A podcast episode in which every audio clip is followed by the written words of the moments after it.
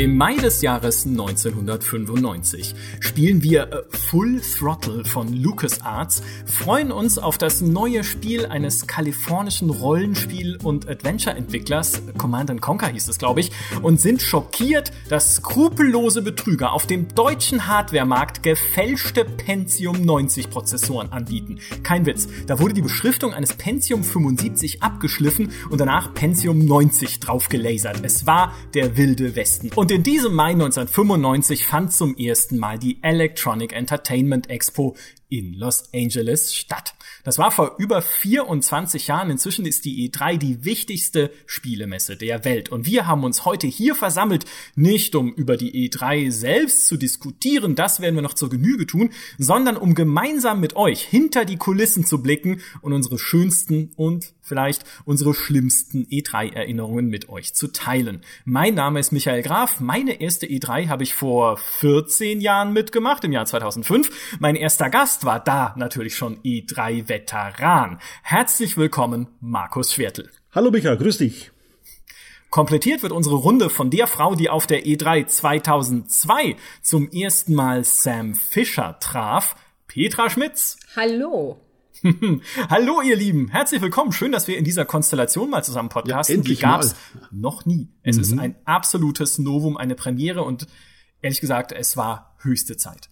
Du willst ähm, jetzt aber nicht unser Alter zusammenrechnen oder sowas, ja? Unsere Dienstjahre. Ja. so hohe Zahlen kann der Podcast nicht darstellen, fürchte ich. ich. Ich kann kurz erklären, äh, wie die Idee zu dieser Folge eigentlich kam mit E3-Erinnerungen, weil wir ja vorhaben, während der E3 für GameStar Plus jeden Tag eine Podcast-Folge zu machen, in der wir mit einer, so ist die Technik erlaubt, Live-Schalte nach Los Angeles über den letzten E3-Tag sprechen. Also wichtige Ereignisse, Analysen, was da so passiert, wie die Stimmung ist, ob die Leute ausgeschlafen sind, Spoiler nein und so weiter. Und dann haben wir so überlegt, naja, diese Folge könnte man doch so als Auftaktfolge benutzen, um da schon mal ein bisschen halt über die E3 zu sprechen und über unsere E3-Erwartungen. Und dann ist so mir eingefallen, Moment mal, über die, die E3-Erwartungen zu sprechen, wenige Tage bevor die E3 losgeht, hat halt keine so gute Halbwertszeit, weil der Podcast dann ein paar Tage später schon wieder veraltet ist, wenn es dann tatsächlich die Neuigkeiten gibt von der E3. Und alles, was wir irgendwie an Messeanalyse jetzt leisten können, können wir auch erst hinterher am besten machen, weil dann ist ja auch klar, was auf der E3 überhaupt passiert ist und ob sie überhaupt noch die wichtigste Spielemesse der Welt ist. Also lasst uns jetzt doch in die Vergangenheit blicken und äh, in E3 Erinnerungen baden. In ein warmes Bad sinken des Wohlfühlens und der der Wunder, der Geborgenheit, möchte ich fast sagen, was ja Los Angeles wie keine andere Stadt der Welt ausstrahlt. Ich Und wollte gerade sagen, ich habe auf der E3 noch nie gebadet, aber schön, ja. ich, ich, das ist nämlich, das ist meine erste E3-Erinnerung tatsächlich. Ich habe ja 2005 meine erste E3 mitgemacht, da war ich also noch nicht mal zwei Jahre bei der GameStar. Und es war auch das erste Mal, dass ich in den USA war und dann halt gleich Los Angeles und diese Fahrt mhm. von LAX vom Flughafen in die Stadt. Ich habe gedacht, was ist das hier? ist, ist, ist, ist das schon Cyberpunk? Ja? ja? Wo man durch diese, durch diese Bretter, also diese, diese Vorort-Bretterbudensiedlungen fährt und es ist einfach, und diese Smogglocke schon über dieser Innenstadt sieht und man denkt, Los Angeles, die Stadt der Reichen und Schön mit Hollywood und so gilt eher eingeschränkt. Das ist meine, meine allererste E3-Erinnerung und es hat sich irgendwie total eingebrannt. Du fährst ja dann auch, äh, der, der, der Highway heißt ja nicht umsonst Highway, weil er immer so ein bisschen höher ist als der Rest. und du mhm. guckst ja da für, für lange Zeit einfach so auf diese, auf diese kleinen Häuschen runter und du denkst, so nimmt es denn kein Ende? Äh, das hat schon keinen Anfang und das nimmt auch einfach kein Ende. Und man fühlt sich fast ein bisschen, obwohl es so eine Weite ist, über die man schauen kann, man fühlt sich ein bisschen gefangen, finde ich lustigerweise in dieser Stadt. Das ist ein ganz komischer Effekt. Ja, wie, wie, wie Snake, Escape from LA und so. Ja, genau. Also, was ich immer finde, so, für viele Kollegen ist die Reise zur E3 ja die erste größere Reise, auch oft die erste wirkliche Auslandsreise nach Übersee. Und du hast ja schon vorher so ein Build-up. Du hast ja schon, du musst dir ein Visum besorgen, weil du kannst natürlich nur mit einem Journalistenvisum hin.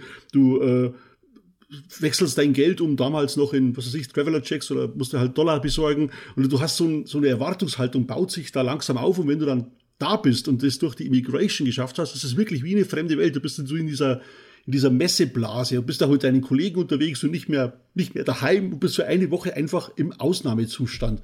Und das ja. finde ich nach wie vor das Coole. Das geht mir ja eigentlich jetzt noch so, wenn ich, wenn ich, wenn ich da hinfahre, dass ich mir immer denke so, boah, jetzt bin ich mal eine Minute, äh, eine Woche aus der Welt raus und wo ganz woanders. Und wie cool ist das eigentlich?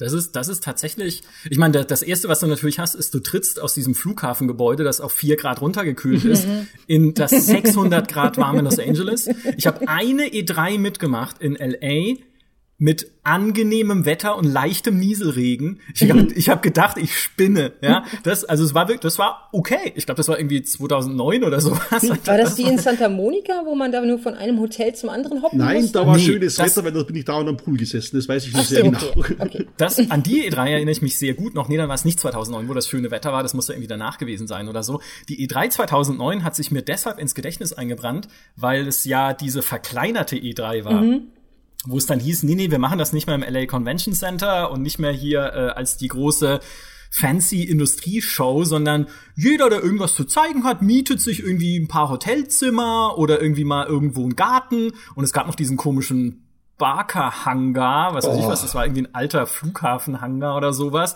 wo dann äh, ganz viele Publisher drin waren, die halt kein eigenes Hotel mieten wollten und dazwischen, zwischen diesen ganzen Locations sind so Shuttlebusse hin und her gefahren. Und jetzt, das ist die eigentliche Geschichte.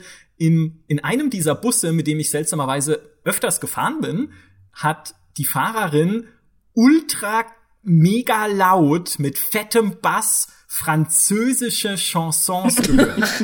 also mit, du bist halt mit offenen Fenster in diesem Pimpbus durch LA oder durch Santa Monica gebrettert in dem Fall mit so Champs-Élysées in den Gehörgängen. Das, das, ich hab, ich finde, das hatte was.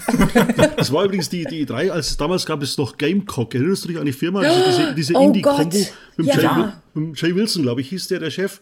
Und Heiko und ich hatten einen Termin bei denen, die hatten ein Hotel gemietet direkt am Strand und dann stand der da am Grill in so einem Krankenhauskittel, weil er am Tag davor wegen Alkoholvergiftung im Krankenhaus war und den hat er halt dann noch an. Und, äh, und äh, der, der Kollege von, von Stronghold, der, der Simon, wollte uns sein, sein neues Spiel zeigen, hatte aber noch nichts außer Konzept, Konzeptgrafiken und sagte dann zu Heiko mir, ah ja, dann gehen wir halt raus und trinken ein Bier. Und dann sind wir in diesem Innenhof von dem Hotel gestanden, haben uns Burger grillen lassen und haben mit, mit Simon Bier getrunken. Und das war, das war unser E3. Ja, aber was macht man als Engländer in solchen Situationen? Man trinkt halt ein Bier. Ja, klar, logisch. Ja, klar, natürlich. Ja, wenn ich mir ein paar Strongholds anschaue, dann kann ja. ich mir vorstellen, dass es öfter passiert ist vielleicht. Aber was ich finde übrigens, und ich weiß nicht, ob ihr mir da äh, recht gebt, meine erste E3 war ja, wie gesagt, 2002 und es äh, war äh, super weird, weil ich ähm, da ganz alleine drei Tage vor allen anderen angekommen bin, aus irgendwelchen bizarren Gründen. Und zwar, weil unser damaliger Chefredakteur sich nicht darauf einigen konnte, wen er jetzt letztendlich dahin schicken will. Und ob er auch selber kommt, wusste er auch nicht, keine Ahnung. Äh, und, und dann war das Zimmer, in dem ich mich aufgehalten habe, erst für Heinrich Lehnhardt, dann für Peter Steinlechner, dann wieder für Heinrich Lehnhardt und dann irgendwann mal für mich reserviert. Und die Leute an der Rezeption waren total durch. Ja, die wussten echt nicht mehr, wo, wo ihnen der Hut steht. Und irgendwann habe ich dann zu ihnen gesagt, hören Sie mal, ich bin Heinrich Lehnert, Peter Steinlechner und Petra Schmitz in Personalunion. Und ich muss jetzt hier drei Tage abgammeln, bis der Rest von meiner Bande ankommt. Was kann ich denn hier machen? Und es war dann, äh, das war dann halt so wirklich Downtown LA, da wo halt immer alle Filme gedreht werden und so. Und ähm, und dann, äh, keine Ahnung, ich kannte mich, es war auch meine zweite Reise in, den, in die USA und ich äh, hatte auch so ein bisschen Respekt vor Los Angeles, weil man mir gesagt hat, setz da bloß keinen Fuß vor die Tür, wenn nicht äh, mhm. drei äh, gestandene Mannsbilder neben dir sind. Und ich so, ja, klar, ähm, wird schon nichts passieren. Ich bin da halt einfach rumgelaufen. Und damals war es tatsächlich noch so, man ging halt von Downtown LA, äh, also diese, diese Hochhaus-Dinger, wo diese ganzen Banken sind, so eine Treppe runter und war gefühlt im Slum. und, und ich so, ja, ich gehe mal ein bisschen spazieren. Bin dann mal losgegangen und dachte so, oh Gott, oh Gott, wo ist mein Hotel? Wie komme ich wieder zurück? Hilfe, Mama, wie, wieso reden die mich alle an und was wollen die von mir? Und die wollten halt alle natürlich nur eine Zigarette haben oder Kleingeld und so weiter und so fort. Aber ich fühlte mich da echt nicht wohl. Und inzwischen ist es echt anders geworden da. Also ich äh, finde, das ist, äh, man hat ein deutlich besseres, wie soll ich sagen, Street-Feeling, wenn man da unterwegs ist. Ja, das stimmt. Es, es ist ein bisschen äh, gentrifiziert, glaube ich, jetzt ja, der, auf jeden so dieser, mhm. der, der Ortskern dieses wunderschönen Dorfes namens Los Angeles. Aber es stimmt ja.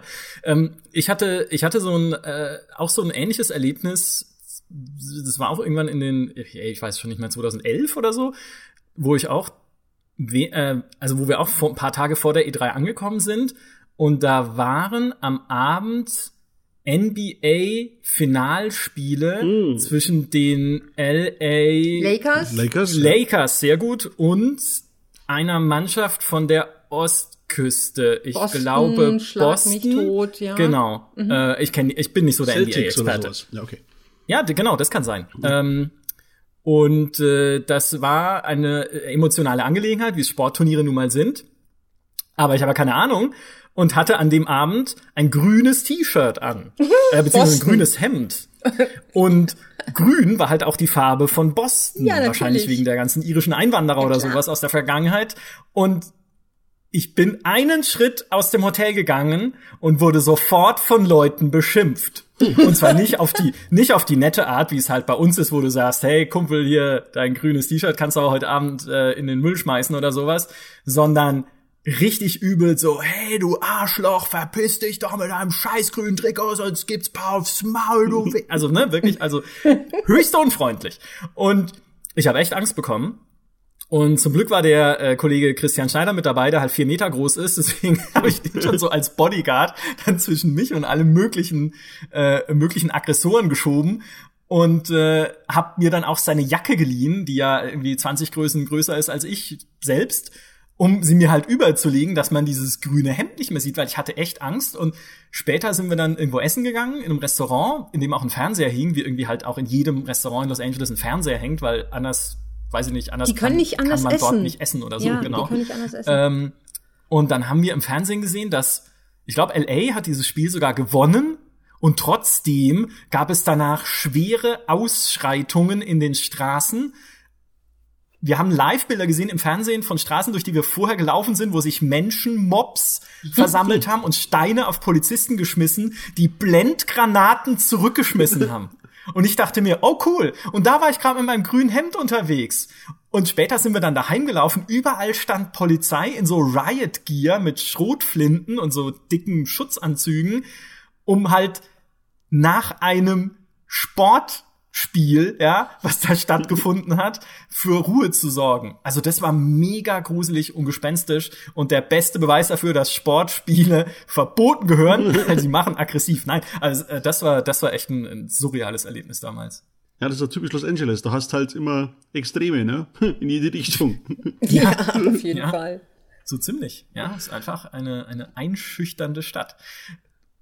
Kommen wir doch mal zur Messe selbst. Markus, was waren deine erste überhaupt? War das 2001? Das war 2001. Ich war äh, im Herbst 2000 war ich auf meiner ersten Messe überhaupt. Das war damals die ECTS in London noch. Das letzte Mal fand die da statt. Mhm, da offenbar habe ich mich so tapfer geschlagen, dass ich dann äh, im, im Mai 2001, zum, na, da war ich ja noch Trainee, da mit, mitfahren durfte auf die, auf die E3. Und da war man, war man ein Riesenteam, wir waren eine Riesenmannschaft. Da war, der, der Mick war damals noch dabei, Martin Deppe natürlich, Jörg Langer logischerweise. Also wir waren, glaube ich, zu acht oder zu neunt. Und äh, das war halt schon äh, aufregend. Natürlich, weil ich war dann ja mal noch ein, noch ein kleiner Bubi und durfte mir dann auch nur die, die, die, die, kleinen Spiele anschauen. Die wichtigen Sachen waren alle für die, für die großen. Und fand es aber natürlich trotzdem super einfach, weil, weil, weil man da mal äh, man ist halt mittendrin im, im, im pulsierenden Herz seines Lieblingshobbys. Das, so, so ist es halt. Du bist, du bist da am, am, am, im Mekka, ne? Und fand es dann auch wahnsinnig cool, wenn man dann Leute getroffen hat, die man halt einfach kennt. Also du stehst am Klo und wäschst dir die Hände und neben dir steht Will Wright. So. Was, was sagt man jetzt zu dem? Natürlich sagst du zu dem, lieber Will Wright, darf ich dir das Designer-Survey äh, geben und kannst du das mal schnell hier zwischen Moment. Pieseln und Händewaschen ausfüllen? genau, das, das war Ja. nämlich dann damals so, so die Aufgabe. Ich weiß, nicht, die, die Älteren werden sich erinnern, wir hatten damals immer eine Umfrage, die wir auf der 3 gemacht hatten. Wir haben Fragebögen vorbereitet und die den Entwicklern unter die Nase gehalten. Und äh, die mussten die dann ausfüllen während unserer Termine. Da hatten die immer riesen Bock drauf, logischerweise. Und äh, äh, dann am Ende ging es halt darum, die Dinger äh, zu sammeln, auszuwerten. Und das durfte dann meistens der, der Rang niedrigste machen, weil es einfach eine scheiß Arbeit war, namentlich ich. Und aber, aber mach, was man halt, was das für einen Effekt hatte, man hat natürlich mit wahnsinnig vielen Leuten gesprochen. Und das war natürlich schon sehr, sehr cool. Man musste dann auch jeden einzelnen fotografieren. Ich habe auf meiner Festplatte noch von zig E3-Jahrgängen irgendwelche Mugshots von Entwicklern, wo ich keine Ahnung mehr habe, wer das, wer das ist. aber, aber egal. Ähm, Und das war halt einfach super. Man, hat echt, man hat den Kontakt gehabt, man hat Leute getroffen und es ist halt, manchmal erinnern sich Typen dran. Also ich, einer zum Beispiel, den, den, den kennt heute keiner mehr, den Stuart White, der hat zuletzt an Fable äh, Legends gearbeitet, dem eingestellten Multiplayer-Ding. Den habe ich damals halt vor Urzeiten mal getroffen, als er an irgendeinem Theme Hospital oder sowas oder Theme Park-Dings gearbeitet hat. Und der erinnert sich an mich dann, als ich dann kam, einfach weil ich ihn damals so genervt habe mit dieser blöden Designer-Survey. Und so ist die, das halt. Ne? Die Designer Survey war tatsächlich, da war, ich war ja damals noch Leser, ja, ich war noch, mhm. ich war noch klein. Das war super. Und das war immer cool. Ja, ja tatsächlich, weil es halt so diese, dieses, äh, diese Schwarmintelligenz der versammelten Weltentwickler-Prominenz war, so, die halt dann die Zukunft voraussagt und sich über aktuelle Trends so äußert. Und ich habe das ja vor ein paar Jahren noch mal gemacht auf der E3, da war ich nicht selbst dort, aber ich habe einfach Leuten Fragebögen in die Hand gedrückt und gesagt, verteilt die. Und da haben wir schon gemerkt, Erstens ist natürlich das Team, mit dem wir dann auf die E3 gefahren sind, schon kleiner gewesen, mhm. weil wir auch gemerkt haben in den letzten Jahren, hey, dadurch, dass alles irgendwie live übertragen wird, alle Pressekonferenzen, alle wichtigen Nachrichten von den Publishern selbst, ist es eigentlich gar nicht mehr so wichtig, dass man vor Ort sich tausend Sachen anschaut, sondern nur noch sehr genau auswählt, okay, da ist ein Hands-on sinnvoll, da ist irgendwie noch mal ein persönliches Gespräch sinnvoll oder ein Interview, aber man muss gar nicht mehr alles sehen, weil das meiste erfährt man so schon, ohne auf der E3 zu sein. Und nun ja, was wir dann gesehen haben, ist, die es wird immer schwieriger, sowas Entwicklern überhaupt in die Hand zu geben, weil dann sofort der PR-Wachposten daneben steht Insbesondere bei einem Publisher, den ich nicht namentlich nennen werde an diesem Punkt. Vielleicht mache ich es noch, aber erstmal nicht. Okay, es war Activision. Also, insbesondere bei Activision, wo dann sofort jemand da stand und gesagt hat, ja, was ist denn das hier für ein Zettel? Den muss ich mir genau anschauen. Ja, Designer Survey. Hm. Fragen, ob die Konsole nächstes Jahr tot ist. Oder wie auch immer, ich weiß nicht mehr, was die Fragen waren. Naja, das scheint mir ja gar nicht so schlimm zu sein. Ich ähm, werde mich drum kümmern, dass das ausgefüllt wird und es dann an dich per E-Mail schicken. Pff, na klar, davon haben wir bis heute nichts gehört. Ja, ja, ist eh immer das Beste, wenn äh, wenn jemand bei einem Interview dabei sitzt und Klar, oft ist es halt so, dass jemand von der PR dabei sitzt, weil, äh, dabei sitzt, weil die Entwickler ja auch bei einem Interview schon wissen, worüber sie reden dürfen und worüber nicht. Ne? Es geht ja PR-Pläne, dann darfst du halt nicht über den Multiplayer reden, weil der wird erst auf der Gamescom announced oder wie auch immer. Und ähm, wenn du dann halt irgendwelche Fragen stellst, die noch nicht beantwortet werden können. Und dann heißt es, ja du, da ist kein Stress, schreib mir einfach eine E-Mail, ich schicke dir dann die Antwort. Das mhm. kannst du machen, aber du hörst nie wieder irgendwas Natürlich davon. Nicht. Das ist Natürlich so die typische, die typische rutsch mir den Buckel runter Antwort. Du schreib mir eine E-Mail, get back to me, dann kriegen wir das schon hin. Naja, eher ja. nicht. Aber die Designer Survey, ich habe das, ich habe das tatsächlich immer genossen und ich würde es tatsächlich auch gerne mal wieder machen. Vielleicht ja auf der Games kommen. Ja, warum nicht? Übrigens, die ersten beiden, denen ich jemals so einen Zettel in die Hand gedrückt habe, bitte, bitte ausfüllen, war, der erste war tatsächlich Richard Garriott, der ist mir so auf dem Gang entgegengelaufen. Und ich dachte so, und er hatte irgendwie so einen Pulk von Leuten da. Und dann habe ich äh, zweimal tief durchgeatmet. Petra, nimm dir ein Herz, nimm dir ein Herz, die Chance kriegst du nie wieder. Und dann habe ich ihn angelabert und es war leider ein Fehler, weil ich natürlich fast anderthalb Termine hinterher verpasst habe. Bla bla bla. ähm, und, äh, und der nächste war direkt äh, wenige Stunden später war Bruce Shelley. Äh, ich, das war so, oh Gott, Bruce Shelley, ja. Also er stand so vor mir in seiner, wie soll ich sagen, hm, der ist zwar riesig äh, und der fällt auch auf, aber der ist trotzdem sehr, sehr ruhig. Und äh, ich habe mhm. irgendwie das Gefühl gehabt, ich überfahre den vollkommen mit dem, was ich von, von ihm will. Und äh, habe mich dann hinterher mehrfach bei ihm entschuldigen müssen. Einfach so aus, aus meinem inneren äh, Empfinden und Drang heraus, äh, weil ich ihn in seiner, wie soll ich sagen, fast schon zenartigen Ruhe gestört habe.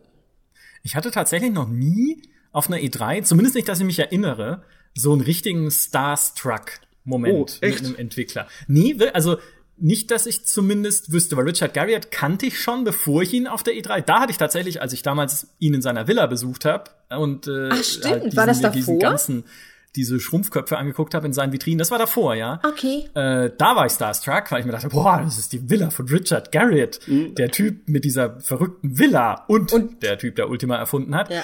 Ähm, aber auf der E3 selbst, Will Wright, also ich war immer ein großer Bewunderer von Will Wright, also von den Spielen, die er mhm. macht, logischerweise, insbesondere von dem SimCity.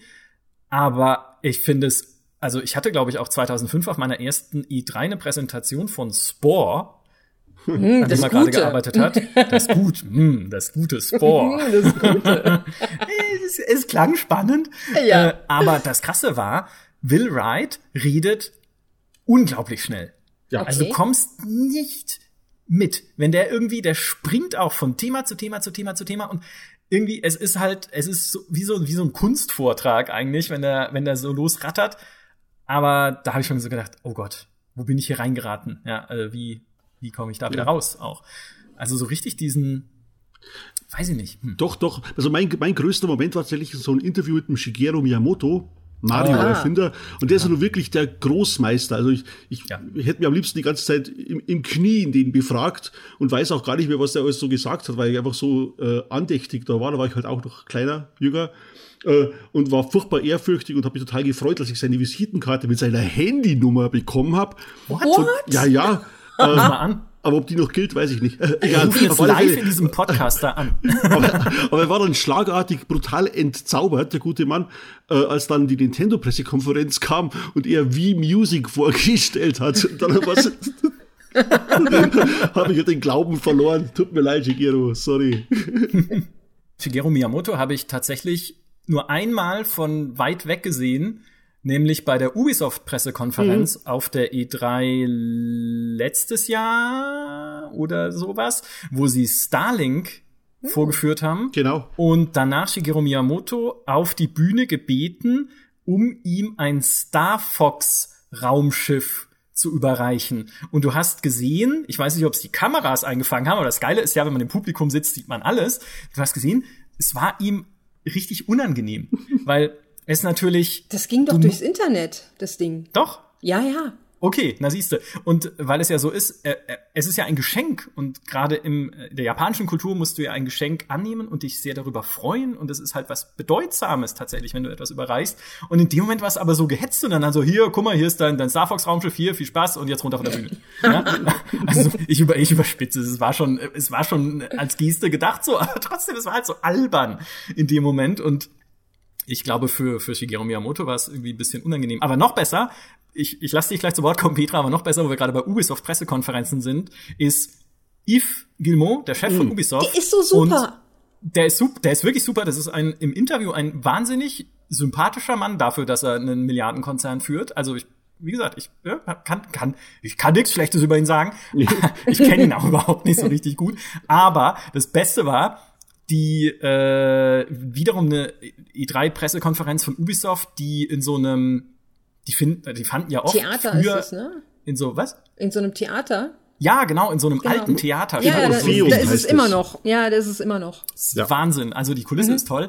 Äh, und da drin hatten sie aber Teleprompter aufgehängt, riesengroße, die jeder sehen konnte, der im Publikum saß. Und da habe ich halt da konntest du wunderbar sehen, wie das, was Yves Gilmour sagt und das, was Yves Gilmour laut Teleprompter sagen soll, immer weiter auseinandergehen, je länger er dort auf der Bühne stand. Also halt irgendwie, die Leute, die am Teleprompter waren, haben angefangen dann teilweise vor und wieder zurück zu spulen, den Text, damit er doch bitte noch das sagt, was er eigentlich gerade schon hätte sagen sollen, weil das ja natürlich alles irgendwie durchchoreografiert ist, aber weil dann der Geschäftsführer und ne, Miteigentümer der, der Firma auf der Bühne steht und halt drauf pfeift. Und das, der zahlt. Ja, ne? sehr lustig. Ja, hallo, genau. Ich finde ihn, find ihn immer, ich finde ihn immer wahnsinnig herzlich. Äh, der kommt immer wahnsinnig herzlich rüber. Äh, ich weiß nicht, wie viel davon Show ist. Wenn das Show ist, dann ist er ein sehr guter Schauspieler. Äh, ich habe immer das Gefühl, dass er wirklich irgendwie so, so eine familiäre Geschichte daraus machen möchte. Oder, oder dass er das so als so eine familiäre Geschichte sieht, obwohl sein Konzern inzwischen weiß ich nicht, wie viele tausende Leute da arbeiten hat. Äh, aber ähm, das ist tatsächlich irgendwie so eine, im Vergleich zu, zu den Microsoft-Dingern oder zu den Electronic Arts-Dingern und so weiter und so fort, ist es alles sehr, wie soll ich sagen, ähm, so leichtfüßig irgendwie mhm. immer bei Ubisoft im Vergleich mhm. dazu. Ja, wobei du musst halt sagen, Yves Gilmour hat den Laden halt mit gegründet. Ja, das genau. ist halt sein Baby. Das ja. merkst du auch. Normalerweise oder halt in, in normalen Wirtschaftsunternehmen ist ja der Geschäftsführer meistens bestellt. Also jemand, mhm. der von ja. extern reingeholt wird, um die Geschäfte zu führen, weil er halt einfach gut mit Zahlen und Finanzen und Dingen umgehen kann, die man so als Geschäftsführer macht. Und das ist bei ihm halt nicht so. Das, das wird er wahrscheinlich auch noch können. Der kann, wer weiß. Ja, ich weiß, ich frage mal bei Vivendi nach. ja, ja, Ach, vielleicht die. schon. Ach man. Ach. Ach. Ach ich habe, ähm, ich weiß noch, als ich auf meiner ersten E3 war, kam ein damals noch junger und enthusiastischer Kollege noch herbeigerannt, namens Heiko Klinge, der noch mhm. mit dabei war zu dem Zeitpunkt, und hat gesagt, ich habe es entdeckt, den Geheimtipp, äh, ihn entdeckt natürlich logischerweise, den Geheimtipp dieser E3, Titan Quest. Mhm. Er hatte tatsächlich die erste Präsentation dort von Titan Quest gesehen und war völlig geflasht. Und hat so gesagt, dieses Spiel hat kein Mensch auf der Uhr gehabt von THQ, Action-Rollenspiel. Irgendwie, ja, sie haben gesagt, okay, ist halt so wie Diablo, aber jedes Action-Rollenspiel ist ja so wie Diablo, weil Diablo halt nun mal das, das Genre halt mehr oder weniger begründet hat, in der Form zumindest. Und äh, wir haben uns nichts Großes davon erwartet. Und dann äh, war plötzlich ein Heiko Klinge da und hat gesagt, hey, das müsst ihr euch anschauen, das ist der Hammer. Und ich finde, das ist auch immer so was, was eine Wirkung, die eine E3 haben kann, dass man Spiele entdeckt, die man nicht auf der Uhr hatte mhm. davor. Ist, habt ihr sowas auch schon mal aufgespürt? Ja, schon, aber das äh, sind dann immer so Sachen, die freuen dann mich zwar, aber so, so ein Hit entdeckt, glaube ich, habe ich noch nicht. Ich denke schon die ganze Zeit drüber nach, aber ich glaube nicht. Es ist eher so, dass ich mal was zum ersten Mal probiert habe, so The Flame in the Flood zum Beispiel, was für mich super, eines meiner Lieblingsspiele ist, dass ich mal irgendwann zum ersten Mal auf der E3 ausprobiert habe und fand es da schon cool. Oder äh, von, von, Thomas Was Alone, der, der, der, der Mike Bethel, der hat doch diesen Nachfolger gemacht mit diesem äh, dieses Schleichspiel, von dem ich nicht mehr weiß, wie es hieß. Egal, ähm, zum ersten Mal auf der E3 gespielt, damals schon cool gefunden, als es dann rauskam. Yes, super. Aber so einen richtigen Hit entdeckt, nee, glaube ich nicht. Ich glaube, dafür ist mein Geschmack ein bisschen zu äh, komisch. Also Hit entdeckt, also allein natürlich nicht, äh, aber äh, ja, ich bin da rausgetaumelt aus dieser Präsentation und dachte so, oh Gott, das wird das geilste Ding aller Zeiten. Und ich hatte ein bisschen recht. und zwar, äh, es war Battlefield 1942. Äh, das habe ich auf der, habe ich auf der Messe erstmalig gesehen und dann bin ich da so ein bisschen so wie, wie keine Ahnung, äh, sehr verklärt äh, aus diesem Raum rausgegangen und dachte, das ist das Beste, was ich jemals gesehen habe und das ist das beste Event, auf dem ich jemals war und äh, das kann nichts toppen und habe das natürlich dann auch allen Brühwarm aufs Brötchen geschmiert und Gott ja, äh, Battlefield 1942 halt, ne? Aber genau. das war ja nicht nur ich alleine, wir saßen ja da alle da und hatten irgendwie die Kinnlade sonst wo und äh, so wow, oh mein Gott. Mhm. Warte, ja klar, Battlefield, wie? Ja, das, es kommt irgendwie bekannt vor, da, da ist, glaube ich, was draus geworden dann später. Also, irgendwie so ein bisschen ja, ja. Übrigens, äh, weil es Markus gerade erwähnt hat, The Flame in the Flood ist jetzt gerade im Juni 2019 das Gratis-Spiel bei GameStar Plus. Äh, gibt's jeden Monat ein kostenloses gern geschehen, Micha, gern geschehen. Ihr habt euch doch abgesprochen. Was, was für ein Zufall, der Herr hier im Publikum, wir kennen uns nicht, aber wollen Sie mein Schlangenöl kaufen? Aber ja, Mister. Moment mal, ist das nicht Ihr Sohn, der auf der Flasche abgebildet ist? Anyway, äh, bei mir war es, also ich habe tatsächlich auch nie, zumindest dass ich mich erinnern kann, so einen richtigen Geheimtipp aufgestöbert, außer letztes Jahr vielleicht Two Point Hospital, was mich relativ geflasht hat, weil die beiden Entwickler, die ich getroffen habe, so mega relaxed waren und so mega freundlich, weil sie froh waren, dass überhaupt irgendjemand sich für dieses Spiel interessiert in mhm. den USA. Es ist halt ein PC-Aufbauspiel. Dann hast du gesagt, ich komme aus Deutschland und dann waren sie enttäuscht.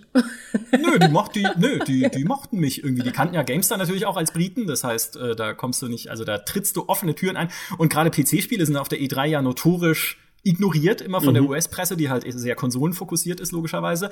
Und dann waren sie froh, dass ich nicht nur dieses Spiel interessant fand, sondern sogar weil ich danach nicht direkt einen anderen Termin hatte, gefragt habe, ob ich länger bleiben darf. Und dann haben sie extra für mich ein anderes, äh, irgendwie eine, eine andere, weiß ich nicht, Veranstaltung, die sie irgendwie hinterher hatten, verschoben, damit ich es länger spielen kann. Das fand ich dann sehr nett. Und was ich, also ich erinnere mich auch noch an irgendwie kaum Spiele, Präsentationen auf der E3 so richtig. Ja. Aber was ich noch weiß, ist von meiner allerersten E3 Company of Heroes. Mhm. Ah. Weil das war damals auch gerade, ich weiß nicht, ob es dort angekündigt wurde oder gerade schon neu angekündigt war.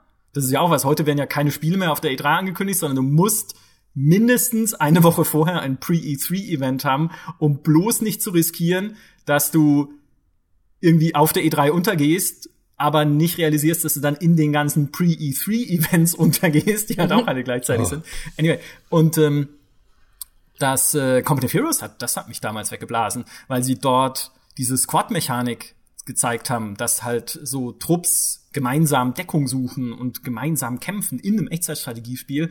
und dass irgendwie, wenn ein Panzer schießt, halt ein Brunnen auseinanderfällt und sowas. Das, daran erinnere ich mich noch ganz gut. Aber sonst, man vergisst einfach auch viel. Man vergisst wahnsinnig viel. Mir geht's genauso wie dir. Ich kann mich kaum noch an Präsentationen erinnern. Ich auch nicht. Aber es, was schon gibt, ist, also der, der umgekehrte Fall, dass man mit hohen Erwartungen in eine Präsentation reingeht und dann merkt so, hm, hm. Also ich, ich weiß es noch bei Freelancer damals, da habe ich sehr drauf gewartet als, als alter Wing Commander Spezi und dann habe ich mir die Präsentation angeschaut und dachte mir, ja, aber das ist jetzt ja doch bloß das gleiche in grün. In Weltall. und, und, und, hm. und das gibt's dann schon auch, so, so ernüchternde Sachen. Aber weil dafür fährt man ja hin und schaut sich's an. Ne? Das sind Zaubern. Ja. Ich hatte mal einen Termin, da bin ich ziemlich mit Bauchschmerzen hingegangen. Ich weiß jetzt gar nicht, ob ich das hier erzählen soll oder nicht, aber ich tue es trotzdem. Und zwar war das damals, glaube ich, Splash Damage, die was für It-Software gemacht haben. Was war es nochmal gleich? Äh, ich habe schon wieder. Das, das Quake-Ding äh, mit, mit, ja, mit, Enemy mit, Territory Quake Wars. Genau, genau. richtig, genau, genau. Ähm, und äh, das war kurz nachdem sich jemand äh, von uns äh, bei It entschuldigt hatte. Es war, keine Ahnung, war, es gab da, äh, waren ein paar Monate dazwischen. Und ähm, ich äh, habe schon echt überlegt, ob ich äh, nicht sagen soll, ich bin freier Journalist oder sowas. oder sagen soll, hallo, ich bin von der GameStar. Äh, aber die haben es ziemlich cool genommen und äh, ich äh, wurde dann auch da willkommen. Ich habe sogar ein Getränk bekommen und habe mir dann da Enemy Territory angeschaut. Die, die Geschichte kann man ruhig erzählen, das ist ja, ja nicht geheim. Wir haben ja, sie auch zu unserem Jubiläum genau. nochmal ähm, noch aufgearbeitet. Ja, stimmt, richtig. Dass Heinrich Lehnert damals die Präsentation, von die allererste hinter verschlossenen Türen mhm. veranstaltete mhm. Präsentation von Doom 3 auf der QuakeCon abgefilmt hat. Natürlich ohne Erlaubnis und äh, unsere damalige Chefredaktion entschieden hat, das zu veröffentlichen. Mhm. Das kann man machen, aber also rein presserechtlich gesehen, sage ich mal, ist es vielleicht nur machbar. Das Problem ist nur, danach hat halt It GameStar als, wie war das? Low Lowest Sub-Amibian Life Farm on Earth bezeichnet, ja, Tim Willits genau. oder so. Und zwar überall. Und, ja, und zwar überall. Und äh, danach wollten die auch tatsächlich eine ganz schöne Zeit nicht mehr wirklich mit uns reden. Ja, war so, ja. war so gewesen. Zum Glück hatten sie dann nur Doom 3, deswegen war es nicht so. Ja. das, nee, das ist gemein. Ähm, wir haben dann Jahre später den Tim Willits nochmal drauf angesprochen und äh, ob er das uns inzwischen vergeben hat und er meinte nur so, ja, ja, Passt schon. Passt schon, genau. So ja, also der sagt. Aber weil, weil, weil, weil die Peter gerade sagt, sie hat, Bauch, sie hatte Bauchschmerzen, da fällt mir meine mutigste E3-Aktion ever ein. Und, und zwar ist es so, wenn man auf dieser, auf dieser Messe unterwegs ist den ganzen Tag, da kriegt man irgendwann mal Hunger.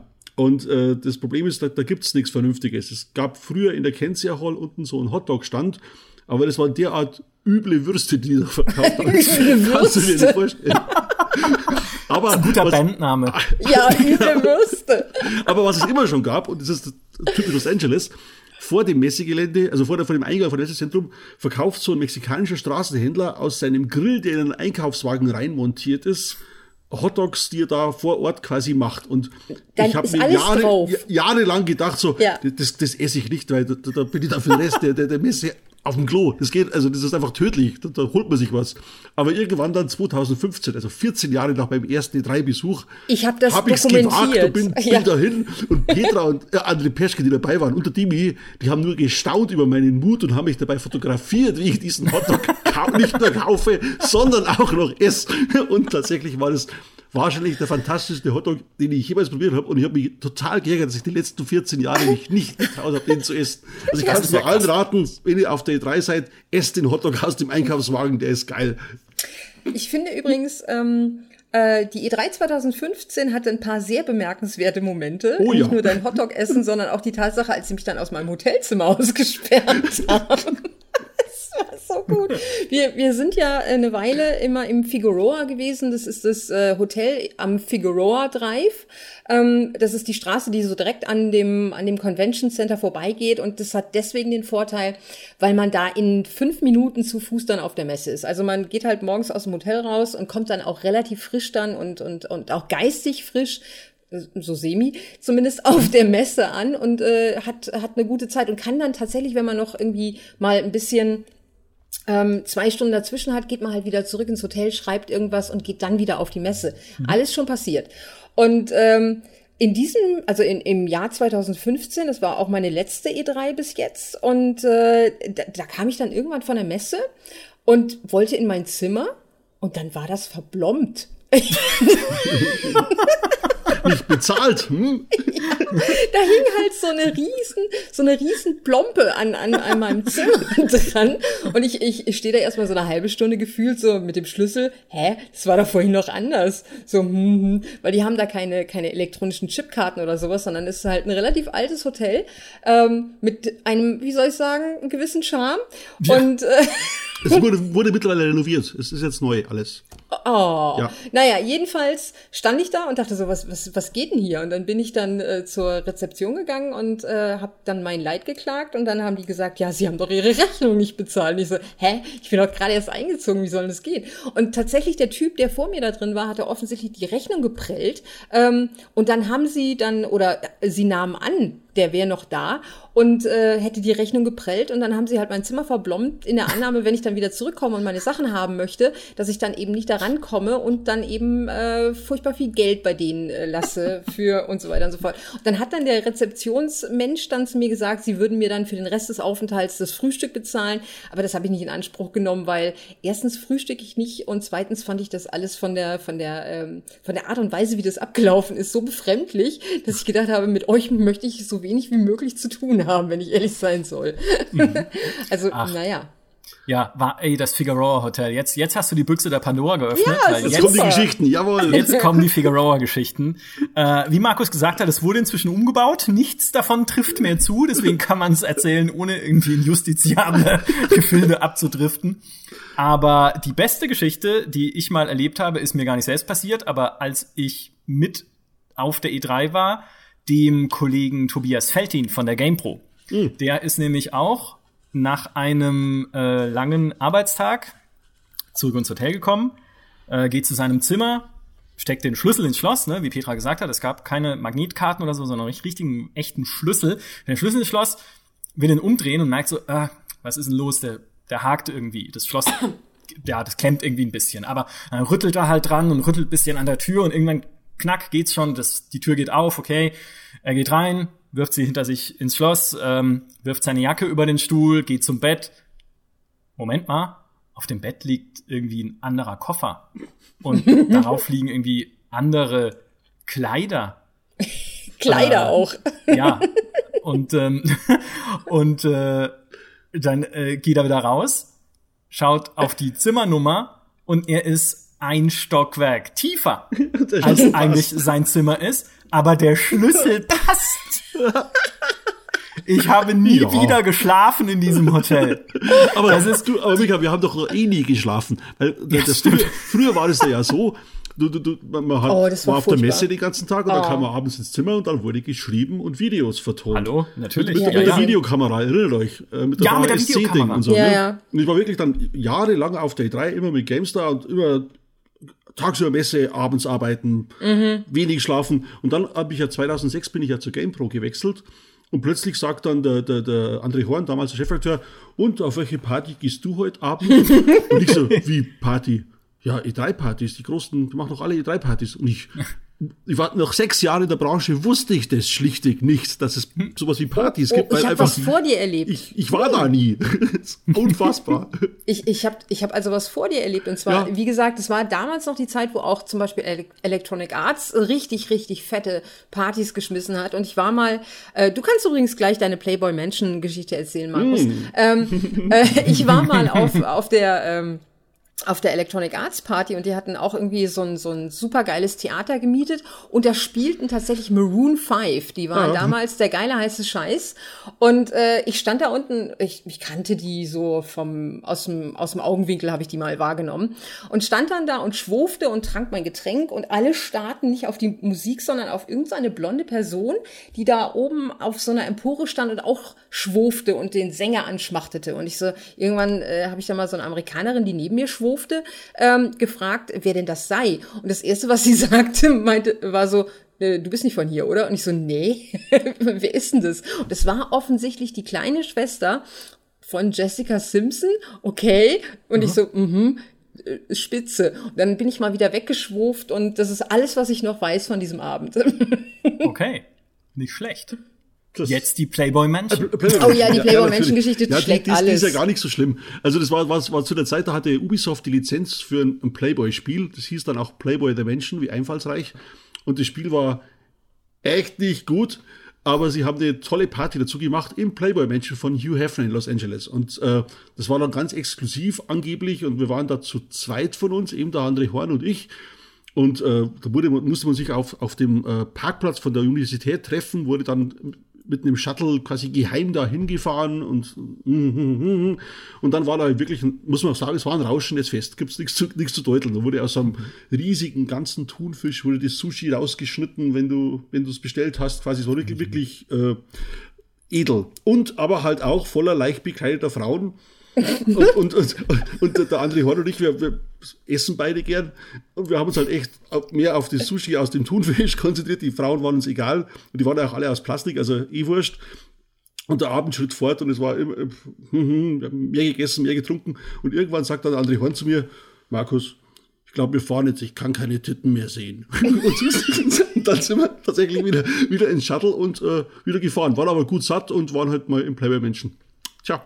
Das ist die ganze Geschichte. Wunderbar. Oh, ich das, dachte, es sei noch irgendwie, es hätte noch irgendwie. Äh, What happens in the grotto stays in the grotto, Peter. Apropos Essen. apropos Essen. Wir sind ja damals nach der E3 immer zur großen Abschlussparty oh, in die Saddle Ranch gefahren. Ach, die Saddle Ranch die Saddle ja. Ranch, muss man, muss man dazu sagen, ist es am äh, Rodeo Drive, oder? Nein, nein, am Sunset Boulevard. Ah, am Sunset Boulevard, genau. Am Sunset Boulevard ist so eine, so eine, so eine, keine Ahnung, so eine, so eine Hipster, äh, nee, so eine schickimicki, keine Ahnung, Kneipe, wo halt äh, unter anderem auch die Playboy äh, Bunnies gerne mal mit dem großen Wagen vorfahren und da hordenweise einfallen. Zum Steak. Aber, aber auch die äh, GameStar-Redakteure nach der erfolgreichen E3 immer dann äh, eben äh, am letzten Abend dort in versammelter Mannschaft. Und ich weiß noch, wie Alex Beck und äh, ähm, Kai Schmidt sich, glaube ja. ich, das größte Stück Fleisch ever ever bestellt haben. Äh, ich ich, glaube, ich habe sogar mal Christian Schmidt da auf, auf diesem, auf diesem Bull, Bullriding-Ding da gesehen. Ja, ja. Aber, äh, aber das mit dem Essen von dem, von dem, äh, von dem Fleisch, das werde ich nie vergessen, was die gekämpft haben. Das war schlimmer als, äh, als Krieg. Also das, wirklich. War, das war zum Schluss war es dann so, dass der Alex nach jedem Bissen auf die Straße rausging, um eine Zigarette zur Verdauung zu rauchen. Und die Bedienung hat schon immer gefragt, ob sie jetzt abräumen darf. Und er hat von der Straße her so gewunken, so, mm, mm, mm, ich komme gleich wieder und esse weiter. Und dann hat er wieder ein bisschen genommen und musste dann wieder eine Zigarette rauchen zur Verdauung. Unfassbar. Ich glaube, es waren eineinhalb Kilo oder so. Ja, es war lächerlich, echt. Und Kai hat das relativ locker, also, ne? Also ja, Kai, Kai, Kai hat dann, hat, hat hinterher gesagt so, ja, jetzt noch ein Minzblättchen, ne? Also, war, war, schon absurd zuzuschauen. Es war auf jeden Fall besser als äh, Christian auf dem, auf dem Bullrider oder wie das. Das stimmt. Die Saddle Ranch habe ich auch ein paar Mal mitgemacht. Oder einmal, also mindestens einmal, glaube ich, mitgemacht in LA. Dann unser Abschlussessen. Aber ich war tatsächlich auch noch nie auf einer Party auf hm. der E3. Außer 2010, als Activision eingeladen hat zu einer Party am Abend im Staples Center, also in dieser riesigen Sportarena direkt am Los Angeles Convention Center neben der Messe. Und wir da, haben wo halt die gesagt, LA Lakers komm, spielen übrigens. Ne? Ja, was auch immer das ist, keine Ahnung. und wir haben halt gesagt, komm, geh mal halt mal rüber. Ich weiß gar nicht mehr, wer da dabei war, aber geh mal halt mal rüber. Da gibt's hoffentlich was zu essen, weil wir sind den ganzen Tag halt auf dieser Messe gewesen und ich esse nicht auf Messen. Das ist irgendwie ja. so ein, weiß ja. ich nicht, das ist irgendwie ein genetischer Defekt oder so, aber ich esse da nicht. Ähm, ich habe auch immer viel zu wenig getrunken. Ich weiß ehrlich gesagt nicht, wie ich das überlebt habe die ganze Zeit, aber gut. Und da war er am Abend Bärenhunger und hab gedacht, komm, geh rüber zu Activision, da gibt's was zu essen, dann sind wir da rein. Und irgendwie die die Party war schon im Gange innen also, und wir sind aber die ganze Zeit so außen rum gelaufen durch diese Betongänge in dem Staples Center, also nicht irgendwie zu den Sitzreihen rausgegangen in die Arena tatsächlich, sondern wir haben halt nach irgendeinem Essensstand gesucht und es gab nichts. Die hätten sich die komplette Show sparen können und dort ein paar Tüten Kartoffelchips hinlegen oder so. Und wir wären hin und weg gewesen und hätten äh, Black Ops geliebt oder was auch immer da. nee, hätten wir nicht. Aber das, das wäre halt schön gewesen ähm, im Sinne der Gastfreundschaft. Und dann sind wir noch kurz raus und haben uns die Bühne angeguckt, da haben halt irgendwelche Leute gesungen und dann haben wir gesagt, komm, das gehen wir uns jetzt nicht und sind äh, zurück ins Hotel beziehungsweise dann irgendwie was essen gegangen und am nächsten Tag habe ich dann nachgelesen, was es eigentlich war und dann waren da irgendwie Eminem, Rihanna, sonst was, ja, also irgendwie die Top-Stars überhaupt und wir halt so, nee, brauche ich nicht. Ich will nur was Tüte Kartoffelchips, bitte. Eine Tüte, ja genau, Herr Eminem. Aber das klingt so, als würden wir da nur hingehen, um irgendwelche Gratis-Mahlzeiten abzugreifen. Aber tatsächlich ist es wirklich so, wenn man in diesem, in diesem Messeflow ist und man geht von Termin zu Termin und dann weiß man ganz genau, und am Abend muss ich noch das, das schreiben und das vertonen und, und das wollen wir noch machen und so.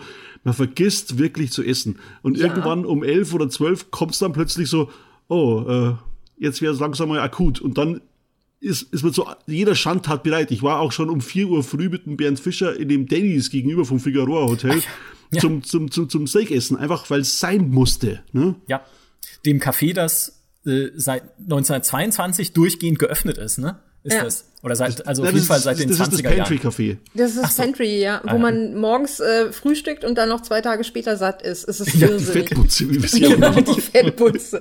äh, was aber äh, traditionell bei mir so war, wenn wir im Figueroa waren, wenn man dann von der Messe kam, dann wusste man, okay, ich muss jetzt mindestens noch, keine Ahnung, drei, vier Stunden irgendwas machen. Ja, ob mhm. das jetzt nun Video ist oder sonst irgendwas. Also ging man damals, inzwischen gibt es einen Supermarkt relativ nah dran, aber damals war es noch so, da musste man halt äh, noch wieder ein bisschen rein nach Downtown reinlatschen, dann hart nach rechts abbiegen, da noch ein bisschen weiter gehen und dann war da so, ein, so eine, so eine, ähm, so eine äh, Pharmazie, so ein, so ein, so ein also so eine mhm. Mischung Supermarkt, ähm, Apotheke, keine Ahnung, sowas. Und da habe ich mir dann immer so endlos viele Starbucks eisgekühlt gekauft, dass ich hinterher gedacht habe, ich weiß nicht, wie viele Starbucks ich in, in, dieser, in dieser Woche da weggeplättet habe, aber es müssen endlos viele gewesen sein, denn die standen hinterher alle in meinem Zimmer rum und es sah gar nicht mhm. cool aus. aber das war das Einzige, was mich am Leben gehalten hat dann abends raus. Und das Schöne war, da ist ja dann auch je nachdem, welche Sorte man nimmt, echt viel Zucker drin, da muss man dann auch nichts mehr essen. das ist ein Trugschluss, aber gut. Und inzwischen, inzwischen ist es ja so, äh, dass sie ja das Press Center da haben. Also das heißt, du kannst ja als Journalist, akkreditierter Journalist, kannst du dann sagen, okay, ähm, ich gehe jetzt, äh, ich weiß gar nicht mehr, in welchem Teil von, von der Messe das ist. Das ist wirklich so ein, so ein hermetisch abgeschlossener Bereich, wo man halt eben nur reinkommt als akkreditierter Journalist und dann geben die da tatsächlich Essen aus. Und das finde ich total reizend. Nee, das sind so amerikanische Sandwiches. Essen ist. Ja, komm, aber komm. Ja. Das ist besser als nichts, ja. Das, das ist, ist, echt ja. besser als nichts. Und vor allen Dingen, da gibt's halt Kaffee, ja. Kaffee. Ganz ja. wichtig. Kaffee, absolut. Es ist aber tatsächlich, also es ist halt einfach auch so eine Messe. Man kann sich das schwer vorstellen, weil ich meine, wir sind halt im Epizentrum der Spieleindustrie, wie Markus schon gesagt hat. Es ist wahnsinnig toll, dort zu sein und das alles zu sehen und alles zu erleben, aber es ist auch gleichzeitig immer eine Extremsituation. Genauso mhm. auf der Gamescom, wenn du halt den ganzen Tag mit Kamera über der Schulter durch Gänge hetzt, von einem Termin zum nächsten, dann wieder da ein Interview drehst, dann dort wieder aufpassen musst bei der Präsentation, dann irgendwie schlafen kannst du eh nicht wegen Chatlag, dann mhm. steht man halt morgens um fünf auf und geht dann abends um zehn wieder ins Bett oder so und äh, ist, ist halt völlig geplättet. Noch dazu mit der Hitze, die dann draußen auch noch. Ja. Also und das, die Klimaanlagen da sind ja auch so brutal laut ja. und du kannst sie nicht abstellen, aber du willst sie ja auch nicht abstellen und Fenster aufmachen kannst du auch nicht, weil dann fährt die ganze Zeit die Polizei vor deinem Fenster auf und ja. ab und dann die Sirenen an. Also das ist wirklich, das ist mit so die erste äh, Erinnerung, die ich äh, bewusst an Los Angeles habe, dass man ständig irgendwelche Polizeisirenen hört. Ja. Hammer. Stimmt. Vor allem an dieser, vor allem am Figueroa Hotel, ja. wo ja auch noch eine äh, stark befahrene Kreuzung davor ist. Ach, und das wollte ich noch sagen, das Figueroa ist im Prinzip das E3-Hotel schlechthin. Ja, ist Nicht, es. weil es so nah an der Messe ist, also auch, weil es so nah an der Messe ist, aber hauptsächlich deshalb, Wegen weil es aus diesen drei Türmen besteht, mhm. auf die immer Spielewerbung gepinselt ist, riesengroß. Also jeder, der irgendwie das jetzt bei Google Maps sucht oder bei Apple Maps oder wie das heißt oder bei anderen Mapsen und dort in eine 3D-Ansicht schalten kann, sieht vielleicht sogar eine Aufnahme des Figueroa. Im mit Zweifelsfall irgendwas mit GTA. GTA oder Max Payne oder Fallout. Ja. ja. Hm? Bethesda hat's auch ganz gern. Ja. ja, genau, eben. Es ist halt die, die und, prominenteste Werbefläche. Ja, auf jeden Fall. Und du hast ja dann auch vor der E3, wir könnten das jetzt wahrscheinlich sofort überprüfen, äh, wird ja dokumentiert, wie dieses äh, Ding da, äh, das wird ja von Hand gemalt, äh, diese Bilder, häufig oder im ah. Regelfall immer. Und man kann dann sehen, wie das Ding dann wächst, äh, äh, sozusagen. Und, und wir könnten jetzt wahrscheinlich schon nachschauen, was da gerade entsteht mhm. an, an Werbung. Ich habe gerade mal nachgeschaut. Bei Google Maps aktuell ist es, glaube ich, eine in so ein Film, eine Filmwerbung. Ja. Ah, dann ist es wahrscheinlich nicht aktuell. Ja, Google, danke schön. Ja, ich ja. dachte, es ist ein Live-Bild bei Google Maps. Warte, ich fahr kurz hin, mach ein Bild. Ja. Äh, genau. Ja, Wahnsinn. Was ist euch denn vielleicht, äh, das war eine Frage, die ich mir noch aufgeschrieben hatte, ist euch mal, abgesehen von den Partys, weil das gibt's wirklich nicht mehr oft, aber ist euch auf der E3 mal etwas passiert, von dem ihr sagt, sowas würde es heute nicht mehr geben? Hm. Ja, also, äh, äh, also was ja früher, da, da sind wir nicht ohne Schuld.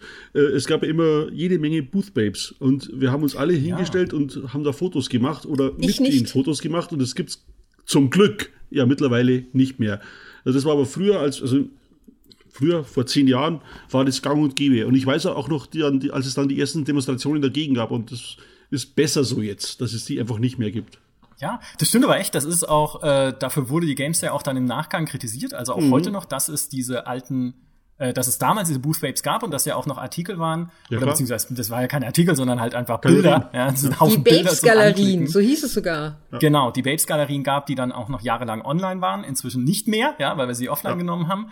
Aber daran siehst du, glaube ich, am besten, dass es doch eine andere Zeit war. Weil mhm. heute wäre das absolut unvorstellbar. Auch was, also selbst ich, der ab 2005 SDE3 erlebt hat, ist heute total baff, wenn er Bilder sieht von noch früheren E3s, wo es dann teilweise so sehr leicht begleitete Frauen an Spieleständen an so Stangen tanzten. Mhm. Ja, ja. Und jetzt ist das ja durchaus ein Sport, dieses Stangentanzen, ist ja auch in Ordnung. Aber wenn man dabei halt auch noch nichts anhat, so gut wie, dann sieht es halt einfach ein bisschen merkwürdig aus auf so einer Messe, auf der es doch eigentlich um Spiele gehen sollte. Also das ist tatsächlich Stimmt. Das hat ja, oder halt äh, der obligatorische Panzer, an dem sich dann irgendwelche knapp bekleideten Frauen räkeln und so weiter und so fort. Also das, ja.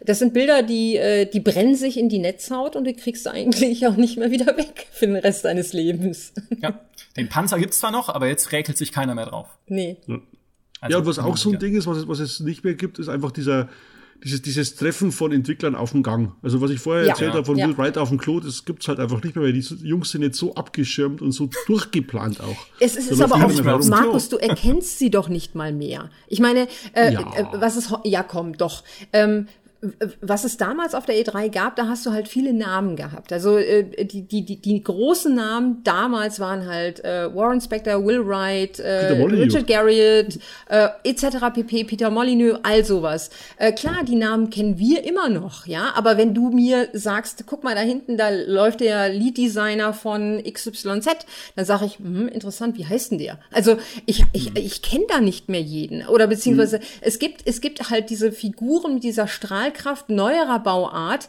würde ich jetzt noch sagen, okay, ähm, was mir jetzt spontan einfällt, ist halt Patrice Desilets. Das ist aber auch nur deswegen so, weil er halt damals ständig mit der Jade Raymond als Posterboy vor die Kamera ge gezogen worden ist. Wenn das anders gewesen wäre, würde der vielleicht heute nicht so bekannt sein.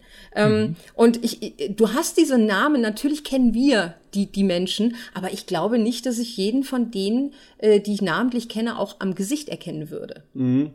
Das glaube ich ja. auch. Ja, das, das, das glaube ich auch. Es ist eine Sache, die ich erlebt habe, die heute wahrscheinlich nicht mehr möglich wäre, ist, passiert auch irgendwann in den 2000ern. Wahrscheinlich war das auch so um 2010 rum. Da hatten wir nämlich Ausstellerausweise für die E3, weil mm. die E3 veranstaltet wurde von einer Tochterfirma unseres damaligen Mutterunternehmens IDG. Inzwischen sind wir ja bei Webedia, das ist eine französische Firma, äh, im Ursprung zumindest. Damals waren wir bei IDG, einem US-Konzern, und dessen Tochterfirma hat die, ähm, die E3 veranstaltet und hat uns Ausstellerausweise besorgt. Und der Unterschied zwischen Aussteller- und Presseausweisen ist, erstens, als, als Aussteller kommst du morgens früher rein, musst also nicht Schlange stehen, wenn dann 5000 Journalisten gleichzeitig rein wollen, sondern bist halt schon dann eine Stunde früher drin. Und du kamst auch mehrere Tage früher auf die Messe. Und ich weiß noch, wie ich damals mit unserem Kameramann, dem William, einfach am Tag, bevor die Messe offiziell eröffnet hat, reingestapft bin, er mit der Kamera, ich mit einem Mikrofon und dann haben wir lustig angefangen, Stände zu filmen. Und mhm. bei EA haben sie gerade angefangen, die, die äh, Schautafeln und Spielstationen aufzubauen für noch nicht mal angekündigte Spiele. Also ich glaube, Need for Speed oder sowas war mindestens mit dabei. Und dann kam halt so ein Typ von der Security und hat so gesagt, hey, was filmt ihr da? Und wir so, hey, nee, ist alles cool, ist mit der Messe abgesprochen. Ja, hier, guck mal, wir haben Ausstellerausweise. Und dann so, Schnaub, okay, ja, dann filmt halt. Und wir so, und sind halt auf dieser Messe rumgelaufen und haben uns halt alles schon mal, ja, in Ruhe angeguckt, haben dann auch irgendwie schon ein paar Interviews aufgenommen mit ein paar Leuten an Ständen, wo halt noch gar nichts los war, noch aufgebaut wurde. Es ist, glaube ich, damals auch als Video erschienen dann. Aber heute könnte es, also ich glaube, heute würden sie wahrscheinlich dich an den Ständen zum Teufel jagen. Oder auch nicht, weil es kann ja keine Neuankündigung geben, weil es ist ja alles schon geleakt. Ja, ist ja alles schon genau. geleakt. Ja. genau. Ja. Ich, ich bin immer noch dafür, dass wir einen Leakometer auf die Webseite packen vor der E3, eine Woche vorher oder zwei Wochen vorher und da dann immer Sachen abhaken. So hier ja geleakt mit welchen mit, mit welcher Menge an Informationen und dann oh, küren ja. wir am Schluss den besten und allumfänglichsten Leak überhaupt. Oh, an die, an das ist fantastisch aber an den Sieger müssen wir dann auch eine Trophäe schicken. Ja, klar. Irgendwie das, das, das goldene Leck. Ja, also wir nehmen, wir nehmen halt, wir nehmen halt so einen Wasserhahn und äh, lassen da unten so einen stilisierten Tropfen rausfallen. Ja, genau. Oder, oder ja. so ein Fass, wo irgendwie so, so was rausleckt unten oder so, aber Gold, aus, Gold, aus massivem Gold. Aber bitte lasst uns das machen. Nächstes Jahr. Ich, ich denke dran. Nee, vor allem, da kannst du ein fantastisches Spiel draus machen, weil man kann ja vorher noch drauf wetten, was zu wo es zu Ja, natürlich, klar. Ich sage, es ist immer ein guter, äh, also sage ich mal, eine Safe Bet. Ubisoft. Ubisoft, ja. ja. Ich weiß nicht, was sie machen. Aber irgendwie ist es da wir haben, jedes wir haben Jahr. Pro professionelle Leaker bei denen. Also ja, die haben Leute eingestellt, die für nichts anderes gut sind, als Leaks zu äh, platzieren. Das ah, wir hatten dieses Jahr hatten wir Walmart, nächstes Jahr machen wir mal irgendwie Amazon Kanada, äh, dann nächstes Jahr, übernächstes Jahr machen wir aus Amazon Australien. Das ja, oder wir so selbst. Obskur, genau. aber ich meine, äh, du erzählst es lustig, aber es ist ja tatsächlich eine Theorie, die draußen ja, kursiert. Ja, natürlich, deswegen erzähle ich das ja. Genau, dass Leaks äh, lanciert werden aus Marketinggründen, weil man mhm. merkt, oh shit, wir können nicht warten und das neue Watch Dogs in zwei Tagen ankündigen, weil dann ist ja gleichzeitig die Ankündigung von zwölf neuen Konsolen oder sowas, sondern wir müssen es jetzt schon mal anteasern, damit sich wenigstens ein bisschen drauf gefreut wird. Ja, und, und Aber, das hat ja auch eine psychologische Wirkung. Lass mich ganz kurz ausholen. Und zwar, ein Leak passiert ja immer nur zu einem wichtigen Spiel, ja? Und wenn du äh, irgendwas leakst, äh, also gibst du dem ja automatisch eine Aura von wichtig, weil, äh, keine Ahnung, Stimmt. irgendein Grützspiel zu leaken bringt halt nichts. Aber hey, guck mal, es wird was geleakt. Es kann wichtig sein. Und es ist Watch Dogs. Und wir haben alle Watch Dogs 1 noch im Kopf und dachten so, ach ja, okay, nicht ganz so geil. Watch Dogs 2, ja, auch schon besser, aber äh, ganz ehrlich, also Watch Dogs ist jetzt nicht so die Marke, von der ich denke, so geil, darauf freue ich mich schon mein ganzes Leben lang. Aber wenn mhm. das vorher geleakt wird, kriegt das automatisch so eine, wie soll ich sagen, so eine Wichtig-Aura. Aura, auch für den, also insbesondere für den Rezipienten da draußen, also für den, für den Leser. Ja, es ist aber tatsächlich so, auf der E3 selbst, wenn man dort mit den Leuten spricht, nachdem ein Leak passiert ist, das war keine Absicht, weil die mhm. sind dann so durch den Wind, die kriegen solchen Druck teilweise, irgendwie dann rauszufinden, was das war, wie das passiert ist, mhm. wo das passiert ist, ob es irgendwie ein Presse, ein Medium war, was dann irgendwie zu früh seine Geschichte veröffentlicht hat oder sonst was.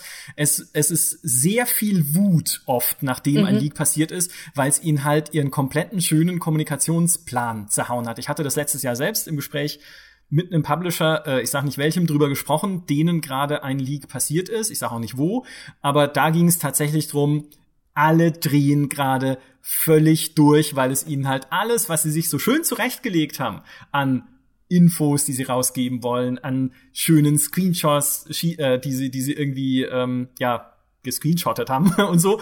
All das hat sie ihnen halt völlig zerhauen. Und jetzt ist dieser ganze schöne Plan hat sich aufgelöst in einem Bienenstock von durcheinander rennenden Leuten, die irgendwie versuchen, Berichten zu folgen da draußen über Bruchstücke des Leaks und äh, ja, die sie halt gar nicht mehr eingefangen kriegen. Also das ist dann halt die andere Seite hinter den Kulissen, die ähm, ja, die darf man auch nicht vergessen bei sowas. Es macht halt Natürlich. Arbeit kaputt. Man, darf, man, man muss ja, immer sehen, die drei ist ähm, für uns wichtig, für, für einen Publisher aber noch viel, viel wichtiger. Also es, der ganze Produktionsplan von dem Spiel wird teilweise auf die E3 hingestückt, weil bis dahin muss eine Demo fertig sein, bis dahin brauchen sie das Material, bis dahin braucht man einen Trailer. Ah. Und immer wenn was liegt, heißt es ja quasi, das, was wir jetzt da gerade so schön aufgebaut haben und äh, jetzt endlich enthüllen wollen, ist schon durch die Hintertür raus. Oh. Ja, und damit öffnest du eigentlich äh, einen schönen Gedanken, ähm, und zwar das, was mich ja vorhin angeteasert hat, äh, ist die E3 denn überhaupt noch so wichtig? Ich meine, du sagst gerade, das ist super wichtig für die, für die Leute, die das aufbauen und so weiter und so fort, aber dann kommt halt Sony und sagt so, ach komm, nee, E3, kein Bock. Ja, das wird noch zu besprechen sein, auch wenn wir sehen, ja. was jetzt auf der E3 tatsächlich überhaupt noch Überraschendes passiert mhm. oder auch Großes passiert. Also es gibt ja durchaus ein paar Sachen, hoffentlich, wenn, wenn ihr das zu Hause hört, gibt es hoffentlich noch Sachen, die nicht geleakt sind. Über die E3 2019 versprechen kann ich es euch nicht. Vielleicht ist dann auch schon alles raus und ihr sagt so, äh, geh weiter. Oder ihr hört es nach der E3 2019, dann ist eh schon egal. Also wer weiß, wer weiß, was man dann am Ende drüber sagen wird über die Messe. Aber auf jeden Fall ist es immer ein Quell schöner Erinnerungen. Und ich habe auch noch so viele mehr einfach, die mir beim Erzählen einfallen. Ach über die ganzen E3s an irgendwie absurden Gesprächen. Ich darf, ich, darf, ich, darf ich was sagen? Und zwar, ähm, darf ich was sagen? Natürlich darf ich was sagen. ja, Podcast. ähm, ohne, ohne, ohne Witz, äh, meine erste E3 2002, ähm, wir kamen aus Los Angeles zurück und sind dann tatsächlich, also es war irgendwie, wir sind mittags irgendwie äh, zurückgekommen oder später Vormittag und es muss, es war natürlich wie immer damals so, ähm, hopp, hopp, es muss alles fertig werden und das Heft muss äh, mit den neuesten Infos versorgt werden, bla bla bla. Äh, wir müssen jetzt alle in die Redaktion und wir waren wirklich durch. Ja? Also wir, wir waren halt gerade irgendwie zwölf Stunden wieder zurückgeflogen, hatten dann eben die Einreise in Deutschland wieder hinter uns, haben uns dann ins, äh, ins Taxi geworfen und sind dann wirklich wieder in die Redaktion gefahren. Und äh, alle gehen natürlich mal aufs Klo, um sich ein bisschen Wasser ins Gesicht zu klatschen. So, jetzt äh, sei frisch, sei munter, äh, komm wieder zu Kräften. Und ich stehe vor dem Spiegel und denk so, fuck, graue Haare. Ohne Scheiß. Ohne Scheiß. Die erste E3 hat mir meine ersten grauen Haare beschert. Aber, aber was du sagst, Petra, mit dem Reisen, das ist doch noch ein interessantes Ding, weil nämlich früher war es so, da ging die E3 halt von Mittwoch bis Freitag und man ist irgendwann mal Montag gemütlich hingeflogen und hatte dann vielleicht sogar noch einen freien Tag in Los Angeles. Nein, nein, nein, und man ist Freitag vorher hingeflogen, weil der Flug ja vorher viel, viel preiswerter so war, wenn genau, du das Wochenende genau, dazwischen hattest. Genau, und dann hatte man erst recht ein oder zwei Freitage, wo wir ja. dann einfach gemeinsam was unternommen haben. Also wenn du ja. wie oft waren wir gemeinsam in Six Flag Magic Mountain? Ich bin ich einmal mitgefahren, weil ich keinen Bock auf den Quatsch hatte. Kann man sich übrigens, oh, super, super Hinweis, wer auf YouTube sucht nach GameStar Achterbahn, sieht ein Video, das der Alex Beck mit der Digitalkamera in 240p aus der Hand raus äh, auf der mhm. Achterbahn gedreht hat. Wahnsinn. 2006, irre. ja. ähm, aber was ich sagen wollte, ja, das, das, hat damals dem Ganzen noch so ein äh, nicht Urlaub, aber so ein Klassenfahrtcharakter. Ja. Genau. Und, und das ja, hast du jetzt nicht mehr. Weil wenn man sich das jetzt anschaut, ihr fliegt jetzt irgendwann am Freitag hin, die E3-Fahrer, und dann ist am Samstag schon der erste Termin und dann geht Schlag auf Schlag. Ja. Und das ist, war früher anders. Ja, das stimmt. Man hatte mehr diese Akklimatisierungsphase am mhm. Anfang, wo du halt auch erstmal vielleicht wieder in einen halbwegs normalen Schlafrhythmus kommen konntest. Mhm. Und jetzt ist, also ich fliege ja nicht, sondern ähm, der Heiko, der Peter und die Ray von der Game Pro. Genau. Aber dann wirst du, du landest wirklich dann Freitag Nachmittag und Samstag früh geht's halt direkt los mit den ersten Terminen, weil auch da muss ja sagen, die E3, auch wenn du drüben bist, zerfasert auch mhm. in sich ja. immer mehr. Weil es gibt dann, das, das gab es schon immer vor der E3, die großen Pressekonferenzen. Im Wesentlichen halt dieses Jahr nicht von Sony, aber normalerweise von den Konsolenherstellern, also Sony, Microsoft und Nintendo, plus Electronic Arts, vielleicht mal Activision, Bethesda und Ubisoft und so. Und ähm, dann ist aber jemand noch auf die Idee gekommen, ja, aber wenn wir doch die Presse schon vor der Pressekonferenz einladen, um ihnen manche Spiele, die auf der mhm. Pressekonferenz mhm. gezeigt werden, zu zeigen, dann könnten doch zur Pressekonferenz schon Berichte, die die Presse, die vor der Pressekonferenz unsere Spiele schon gesehen hat, schreiben könnte, während sie äh, auf der Pressekonferenz ist oder wie auch immer. ja, also, es, ich weiß, was du meinst. Es, ja, es wird halt, du hast halt immer mehr Sachen, die irgendwie stattfinden und die dann auch noch über irgendwo die Stadt verteilt. Ja, über die, genau, ja. irgendwo über die Stadt verteilt stattfinden. Wobei das beste Event, in dem ich, also eigentlich ist es nicht das Beste, aber es war halt dann auch schon egal, ähm, das, ähm, wo ich dort mal war, war in irgendeinem so Club in der Innenstadt von Microsoft, wo sie halt, wo Microsoft so ein In der Innenstadt hat. von Microsoft. In der Innenstadt, ja, von Microsoft, genau. ähm, wo sie dort so einen so einen Abend gemacht haben, wo man ihre, ihre Spiele anspielen konnte, neue Xbox-Spiele. Da war irgendwie damals Ghost Recon Future Soldier, nee, das oder Advanced Dwarf, also wurscht, irgendein Ghost Recon war dabei. Und es war Age of Empires Online mit dabei. Uch. Und Chris Taylor, den man vielleicht noch kennt, der ein oder andere, der oh, das hab ich auch eine super Geschichte. Was? Haben wir auch eine super okay. Geschichte mit Chris Ich erzähle jetzt kurz. Äh, Chris Taylor, ja. den man vielleicht noch kennt als Entwickler von unter anderem Dungeon Siege und Total Annihilation und eben am Anfang auch Age of Empires Online, bevor das Entwicklerteam ausgetauscht wurde, lief dort rum in so einem Legionärskostüm. und wir haben halt den halben Abend damit verbracht mit Chris Taylor, der ein unfassbar netter Mensch ist, über irgendwelchen Strategiespiel, Legionärs, Kostüm, Karnevals Quatsch zu labern. Das war, das war toll. Also ich habe, glaube ich, nicht Age of Empires Online gespielt an dem Abend, aber ich weiß nicht, ob das in dem Zustand, wie es damals war, auch ein großer Verlust war. Ähm, aber ja, das, das, sowas vergisst man irgendwie nicht. Absolut. Also Chris Taylor, ähm, äh, der mag ja vielleicht irgendwie äh, zwischenzeitlich da mal so ein bisschen die Puste verloren haben, was gute Spiele angeht. Aber meine Güte, ist das ein reizender Kerl. Und ich kann mich noch erinnern, äh, da war ich mit Roland Austinat, aus irgendwelchen Gründen war ich mit Roland Austinat unterwegs. Äh, der war ja damals auch für uns häufig äh, mit uns auf der Messe und vor Ort dann. Ähm, und wir hatten irgendwie, ich weiß gar nicht mehr zu welchem Spiel. Ich weiß es ehrlich gesagt nicht mehr. Das ist aber auch in diesem ganzen Gespräch dann äh, kaputt gegangen. Wir standen da bei, äh, bei Microsoft und haben dann mit Chris Taylor gequatscht und es wollte kein Ende nehmen. Und wir haben gelabert und gelabert und gelabert und, und die Presse, äh, die, die, ähm, die PR-Dame von, von Chris Taylor wurde schon immer nervöser und nervöser und genervter und Chris laberte und laberte und laberte und dann hat sie ihn irgendwann weggezogen, ähm, weil er unbedingt irgendwie ein offizielles Foto vom Messestand machen musste mit seinem Gesicht da, davor und so weiter und so fort. Und kam man wieder und hat uns dann so ein Polaroid in die Hand gedrückt und meinte so, so, I look like a slut. so ist er. ja, nimmt kein Blatt vor den Mund. Aber äh, wo du gerade äh, zu Sonderevents, zu vor der PK oder daneben oder hintenrum oder wie auch immer, äh, das, das, äh, den Supergau diesbezüglich habe ich mit Ubisoft erlebt 2015. Die haben mehrere solcher Veranstaltungen mhm. gehabt. Mhm. Und ich kann mich an eine erinnern, die war der Hammer. Und zwar, wir waren in diesem ähm, in diesem, äh, jeder, der Independ äh, Independence Day geschaut hat, weiß, was ich meine. Es ist das erste äh, Haus, das geröstet wird in Los Angeles. also sprich, dieses, dieses Bankgebäude, dieses ganz große Downtown, das höchste dort. Ähm, mhm. Da waren wir ganz oben drin und haben For Honor gespielt. Und alleine da reinzukommen war ja eine Odyssee. Du musstest, glaube ich, in drei unterschiedliche Lifte, die alle irgendwie so halb und dann ganz und dann mittelhoch und dann wieder runter und dann rechts rum und keine Ahnung. Und irgendwann kamen wir dann da oben an und dann stand ich da und musste erstmal Schnappatmung äh, verarbeiten, weil das eine so Hammer Aussicht war und die Sonne hat sich auch wirklich dann an dem Abend echt Mühe gegeben beim Sonnenuntergang. ähm, und dann dachte ich mir so, ah, vorne, also mir doch scheißegal, ich will jetzt hier die ganze Zeit wie so ein Putzwälz an der Scheibe kleben. Aber nee, ich musste dann, hab dann auch noch vor Honor gespielt. Ja, es war äh, toll. Hätten sie auch woanders machen können, aber die Aussicht war echt der Hammer. Ja, es gibt ja auch schöne Ecken in Los Angeles. Also auch ich damals, äh, als diese äh, berüchtigte E3 in Santa Monica war, mit den hin und her fahrenden Chanson-Shuttles, ähm, war zu dem Zeitpunkt schon eine Woche in Santa Monica, bevor der Rest unseres Teams überhaupt nachkam, weil ich eine Woche vorher einen Termin hatte bei Blizzard, um ah. mir tatsächlich exklusiv, also als eigener, als eigener, als eigener deutscher Journalist, nein, als einziger deutscher mhm. Journalist, mir dort äh, StarCraft 2 anzuschauen damals. Mhm.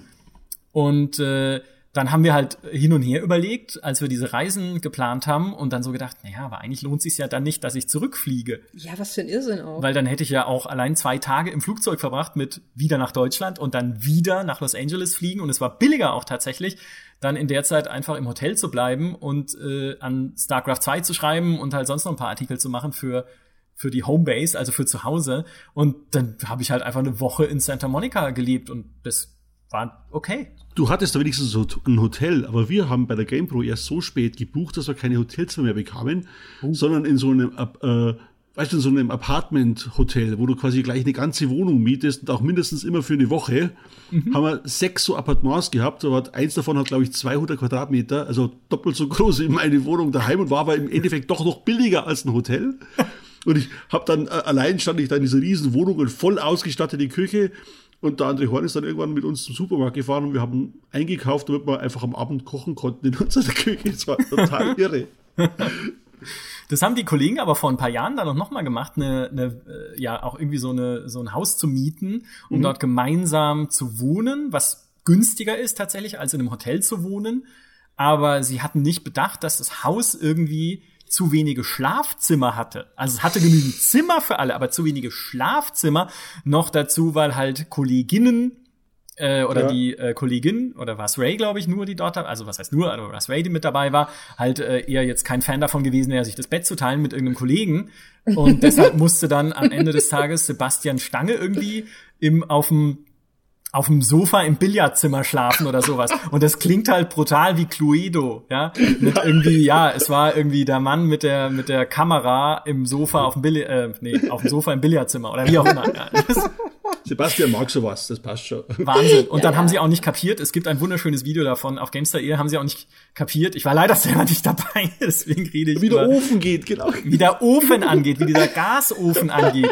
Und es gibt halt ein Video, das von den ver vergeblichen Versuchen zeugt, diesen Gasofen ja. anzukriegen, bis halt Sandro Odak damals noch, ähm, der inzwischen nicht mehr bei der GameStar ist, sondern bei Microsoft tatsächlich und auch auf der E3 sein wird, auf PR-Seite inzwischen, ähm, wie dann Sandro Odak einfach hingeht, einen Schalter umlegt und der Ofen ist an. Weil sie halt irgendwie die, die Flamme nicht angemacht haben bei einem Gasherd das oder was Glück auch immer man ist mit muss. den Dummen, sage ich immer. ja, also man, es, es passiert schon viel Abenteuerliches ich bin froh, dass wir diese Klassenfahrtatmosphäre sind. Ja. ja, wir hatten ja auch damals immer diese Vans. Wir hatten ja immer zwei Vans mindestens, je nach Größe des Teams, das da war. Und damit sind wir dann äh, abends dann auch gerne mal schnell zu irgendeiner Dorito-Klitsche gefahren, um da irgendwas einzukaufen. Markus, kannst du noch nicht dich noch ja. erinnern, wo du mir gesagt hast, du musst es essen, das ist das beste mexikanische ever und ich fühlte mich so ein bisschen wie bei so einem Fieder zu Hause, ist Kind ist. nee, nee, nee, Moment, du, du, hast dich selbst gefüttert, das war, das war so, äh, Alex Beck ist im Hotelzimmer geblieben, um zu schneiden, weil der, der ja. war fleißig und wir beide haben gesagt, wir fahren zum Baja Fresh, hieß die Kette, ich ja, genau. sogar immer noch äh, und, und essen da was und nehmen dem Alex was mit und dann äh, waren wir da und es war wirklich super und du hast dem Alex, äh, ich glaube, zwei Sachen eingepackt und hast aber dann so äh, seinen Salat oder irgendwas hast du ihm auf dem Heimweg im Auto, weil es so geil war, einfach noch weggegessen und Alex hat es nie gemerkt. ich glaube, du lügst. Jetzt, jetzt, jetzt weiß er es natürlich, aber Das ist alles gelogen. Nein, nein, nein, das war so. Und dann hast du dich beschwert, dass, dass du mexikanisches Essen nicht verträgst. Naja, klar, wenn es zweieinhalb Portionen sind. Aber gut. zweieinhalb Kilo. Ah, ja. Das Schlimme an diesen, an diesen, an diesen, an diesen äh, E3-Fahrten, wo man äh, vorher diverse Tage hatte, das war dann immer, dass man immer nach Santa Monica zum Shoppen gefahren ist und mhm. immer, ähm, man fuhr da ja mit einem mit einem halbleeren Koffer hin und kam dann mit einem supervollen Koffer zurück und dachte sich dann immer zu Hause so, warum hast du dir, also ihr habt es wahrscheinlich weniger gedacht, aber ich habe dann immer gedacht, warum hast du denn jetzt den Rock gekauft? Einfach nur, weil es ging. Ja, und oft kriegt man ja dann auch irgendwelche Gastgeschenke mit von, äh, von Publishern, die oh, man ja. ehrlich gesagt nicht mal selber behält zu 95 Prozent, sondern halt irgendwelche Poster und dann kriegst du halt hier noch, ich weiß nicht, ich glaube, ich habe nie so irgendwas Nee, ich habe mir nie was geben lassen. bemerkenswertem Wert mitbekommen, aber halt, äh, also es sammelt sich halt doch immer ein Haufen Zeug an, weil man sagt ja dann auch nicht, komm, behalt deinen Schrott, ja, ich äh, hab doch hier äh, schon, weiß ich nicht, fünf Poster zu Call of Duty gesehen, ja, brauchst du nicht noch ein sechstes. ähm, sondern man nimmt's halt mit und verlost dann irgendwie hinterher später oder ja. hängt's irgendwo halt hin, wo es keinen stört oder wie auch immer. Und äh, das sammelt sich dann auch so im Koffer an und dann fährst du tatsächlich mit so einem Haufen Zeug wieder zurück. Oder wenn man halt irgendwie noch ein Kamerastativ drin hat, was oh, ja, ja. immer oh. gern genommen ist. Oder eine Kamera, die man einfach mal im Taxi vergisst. Ach du Christian, wenn du, Christian, wenn du das jetzt hörst, das tut mir leid, aber das ist halt auch eine E3-Geschichte, über die man jetzt gut lachen kann. Ja, oder Haiku. Ja, die zwei Leute, die schon es geschafft haben, Kameras auf der E3 im Taxi liegen zu lassen. Ja, fantastisch. Also die haben sie beide auch im Tag. Taxi liegen lassen. Ah, das ist ein äh, recurring Theme sozusagen bei E3s. Aber weil man einfach so durch ist nach dem Messetag. Ja. ja. Und erstmal froh bist, dass wenn du zurückkommst, dann duscht man auch erstmal und nach, nach dem Tag. Äh, und äh, dann denkst du so, ja, und jetzt die Kamera. Wo war sie gewesen? Ich rufe mal kurz beim Fundbüro von Los Angeles an. Muss doch aufzutreiben sein. Ja. So groß ist diese Stadt ja nicht. Nein, das, ja. Spitze. Ach, das ist wahrscheinlich eine Bandansage, die einfach nur sagt, schreib's ab, Kumpel. Alles wird gut. Ja, das ist die E3. Ich mhm. glaube, wir könnten noch stundenlang weiter erzählen, oh ja. weil es gibt auch noch irgendwie, also wie Ach, gesagt, natürlich. je länger man, je länger man drüber nachdenkt, desto tiefer steigt man hinab, auch in Geschichten, die man längst verdrängt hat, glaube ich. Frage nicht. Ja, bevor es irgendwie, aber bevor uns irgendwie morgen äh, die Kollegen verprügeln, wenn sie den Podcast gehört haben und dann sagen, hey, Moment mal, was erzählst du da über mich? Ja, und mein Salat.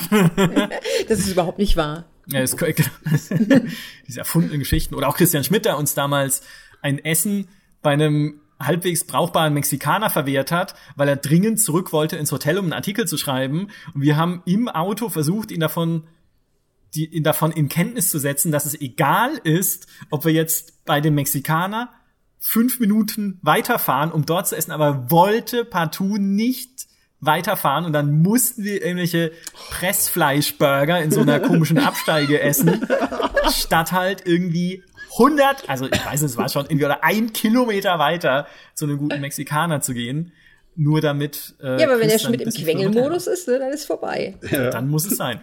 Ja. ja. Das Moppelschmidt. Ja, seitdem reden wir auch alle nicht mehr miteinander. Wenn wir, also am Anfang ist es Klassenfahrt, aber dann irgendwann, irgendwann kippt die Sache und dann äh, redet keiner mehr mit irgendwem. Ja, genau. Die drei ist Krieg. Rainer Stromberg. Das ist, glaube ich, ein schönes Schlusswort für diesen Podcast. Ja. ja.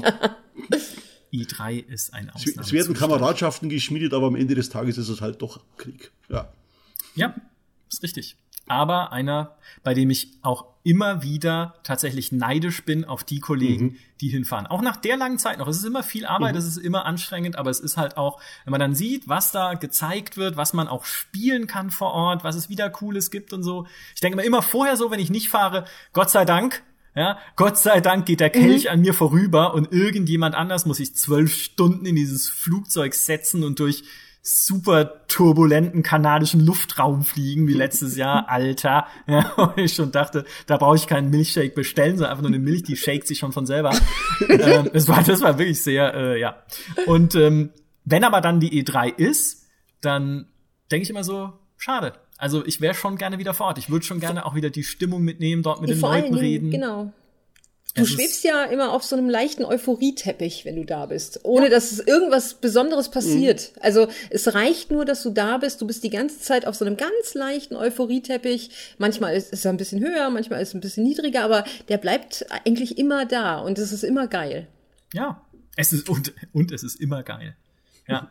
Das ist ein Schlusswort. Das ist ein Schlusswort. Ich danke euch vielmals, dass ihr dabei wart. Ja, gerne. Vielleicht, vielleicht gerne. machen wir irgendwann noch eine zweite Folge mit den dunklen Geschichten von der E3, die uns erst hinterher wieder einfallen. Oh Gott, aber da kommt Alkohol drin vor. Das müssen wir hinter die Paywall stellen. Ja, wenn es nur Alkohol ist, da kommt noch ganz viel. Nein, Quatsch. nein, nein, das waren, glaube ich, schon mit die aufsehenerregendsten äh, E3-Geschichten. Vielen Dank für eure Erinnerungen.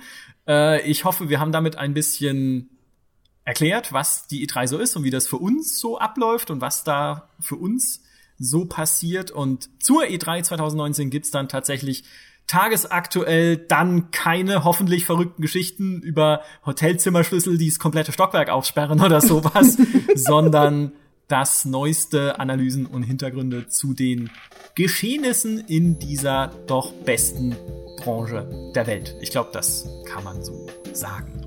Jetzt muss ich an die Redaktionsfolge denken, wo Gunnar als Forscher so ja, ich wird, auch. dass er am Ende sagt, das kann man so sagen. Weil einfach alles, was dazwischen gesagt wird, nämlich überhaupt nicht, einfach rausgeschnitten wird. Ich danke euch fürs Zuhören. Ich danke euch beiden fürs Dabeisein und wir hören uns dann wieder, wenn ihr GameStar Plus User seid, zur E3. Macht's gut. Bis dahin. Tschüss. Ciao. Tschüss. Juhu.